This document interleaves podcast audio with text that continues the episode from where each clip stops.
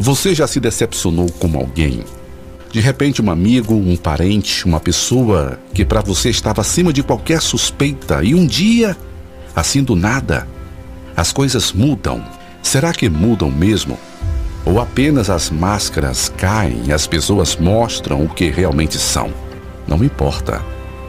O certo nessa vida, e isso você tem que ter em mente sempre, é que ninguém conhece ninguém de fato.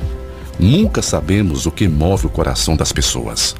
Mas isso não pode nos fazer endurecer.